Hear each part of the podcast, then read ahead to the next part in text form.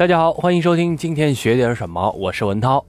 前段时间关心股市的朋友们都知道啊，A 股市场是迎来了熔断机制。推出熔断机制的证监会呢，其实也是出于防止股指出现较为极端走势的一种措施啊。没想到啊，这个机制一公布，这个股市啊就大大大连续跌了两天，最后是被迫取消了。Oh no！很多股民和网友呢是又骂又想跳楼的，是苦不堪言啊，感觉自己是陷入到了股市的陷阱当中，是不能自拔。其实，在我们的人生道路上呢，也是一样，有大大小小的陷阱呢，是数不胜数。那么，我们该怎样识别这些陷阱，又该如何去规避它们呢？今天，我们就来说说这个话题——规避人生的陷阱。首先，来给大家讲一个故事。在某个鸡尾酒会上，张先生从口袋里掏出一千元大钞啊，向所有的来宾宣布，他要将这千元大钞拍卖给出价最高的朋友。大家相互竞价，以五十元为单位，到没有人再加价为止。出价最高的，只要付给张先生他所开的价码，即可获得这张千元大钞。但出价第二高的人，虽然无法获得千元大钞呢，但仍需将他所开的价码如数奉给张先生。这个别开生面的以钱买钱的拍卖会呢，就立刻是吸引了大家的注意力。开始的时候呢，一百、一百五。两百的竞价声呢是此起彼伏，到价码抬高到五百元时，步调就缓和了下来，只剩下三四个在那相互的竞价，最后只剩下了王先生和林先生在那里相持不下。而当王先生喊出来九百五十元时，那个出一千元拍卖的张先生就弹了一弹手上的那张千元大钞，暧昧的看着林先生。这个林先生就似乎是不加思索的就脱口而出一千零五十元，这时候会场里就引来了一阵小小的骚动，而这个张先生呢又转而得意的看着王先生，等待他加价或者是退出，而这个王先生呢咬咬牙说出了两千零五十元，这个时候啊人群里就起了更大的骚动了啊，这个林先生呢他也就摆一摆手，喝了一口鸡尾酒，表示退出这个疯狂的拍卖会，大家才松了一口气。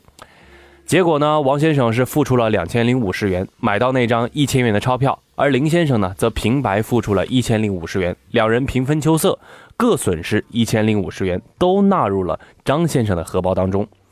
这是一个真实的故事，也是一个真实的游戏。而这个游戏啊，是耶鲁大学经济学家苏必克发明的。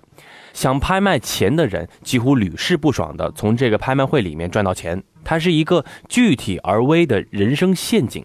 参与竞价的林先生和王先生呢，在这个陷阱里面就是越陷越深，不能自拔，最后呢，都付出了疼痛的代价。其实我们要想到，自古以来啊，人类为捕杀动物所设的陷阱当中，通常有以下三个特征：第一个是有明显的诱饵；第二个是通往诱饵的道路都是单向的，可进不可出；那么第三个呢，就是越想挣脱就越陷越深。这和我们人生道路上大大小小的陷阱是一样的，差不多都是类似的，对吧？社会心理学家 Tiger 呢，也是曾经对参加千元大钞拍卖游戏的人士加以分析，结果发现啊，掉入陷阱的人通常有两个动机，第一个呢是经济上的，第二个呢是人际关系上的。经济动机包括渴望赢得那张千元大钞，想要赢回他的损失，想避免更多的损失。人际动机呢，包括渴望挽回面子，证明自己是最好的玩家，以及处罚对手等等。千元大钞其实就是一个明显的诱饵。开始时，大家都想以廉价而容易的方式去赢得它，希望自己所出的价码是最后的价码。大家都是这么想啊，就不断的相互竞价。当进行到最后一段时间后呢，也就是出价相当高时，相持不下的两个人都发现自己掉进了一个陷阱当中，但是已经是不能全身而退了。他们都已经投资了相当多，想要获得利润，甚至是不亏，只有再增加投资，以其摆脱自己的困境啊。而当出价是等于奖金的这样一个时候，竞争者就会开始发现自己的焦虑不安，就会发现自己的愚蠢。但是呢，这个时候已经身不由己了。当出价高过奖金时，不管自己再怎么努力，其实都是损失者。不过，为了挽回面子或者是处罚对方，他不惜牺牲的抬高价码，好让对手去损失更为惨重。其实人生啊，又说回到了人生到处都是有陷阱，在日常生活当中啊，大到商场上的一些竞争，小到等待公交车，以及我们刚刚之前所举的例子，股市，对吧？都有陷阱在等待着各位。譬如我们坐公交车也是一样的，平时十五分钟一班，当你花在等待的时间超过十分钟之后呢，你会开始焦虑不安。但通常你会继续等下去，等到超过十五分钟公交车还不来时啊，你除了咒骂之外，也开始感到自己的后悔啊，我当初应该是在十五分钟之前就走路或者是坐计程车去的，对吧？但通常你还会继续等下去，因为这个时候你已经投资了那么多时间了，不甘心现在就改坐计程车。结果就越陷越深，无法自拔，直到公交车姗姗来迟，你心里的困境才获得解脱。但我们说人生呢是有很多目标的，并不像公交那样必定会来临，而且投资的也不是你个人的时间而已。那么如何避免陷入这样一些人生陷阱啊？其实也是一门不小的学问。而对此呢，心理学家鲁宾的给出了我们以下几个建议。首先，第一点呢，是在投资和做选择的时候，一定要确定你投入的极限以及预先的约定，譬如投资多少时间，或者是投资多少钱等等。第二点呢，是极限一旦是确定，就要坚持到底。比如说邀约一个异性啊，自我约定一次拒绝就放弃，不可改为五次里面拒绝三次就放弃啊，那也太不要脸了，对吧？那么第三点呢，就是自己打定主意，不必看别人。事实证明，两个陌生人在一起等公交车啊，脱身的机会就大为减少，因为别人也在等啊。这和我们刚刚拍卖的那个例子是一样的，互相死磕啊。那么第四点呢，就是时刻不断提醒自己继续投入的代价啊。比如说我跌了啊，我是否还要继续追入啊？比如说我投了这么多时间，我是否还要继续放在里面？我到底值不值？一定要思考清楚。那么第五点呢，就是要时刻保持警觉，时刻警醒自己，时刻反思自己这样做是否是对的。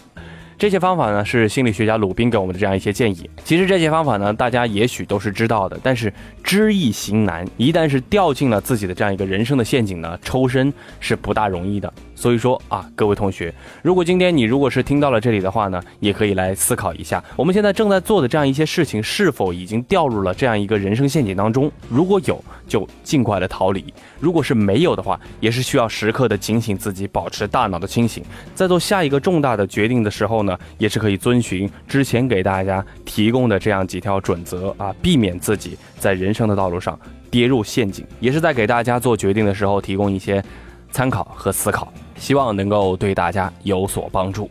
OK，今天学点什么？我是文涛。如果大家对我们的节目或者是对我们学习感兴趣的话呢，也是可以关注我们的微信公众号。今天学点什么啊？同样，对于想要在职场当中提升自己、想要提升自己的学历的同学，也是可以强烈建议关注我们的公众号。今天学点什么啊？今天学点什么？有儿的那一个。如果有任何的问题呢，或者是有任何的建议呢，也是可以在我们的公众号里面给我们来提出，好吧？今天就是这样，感谢各位的收听，我们下期再见，拜拜。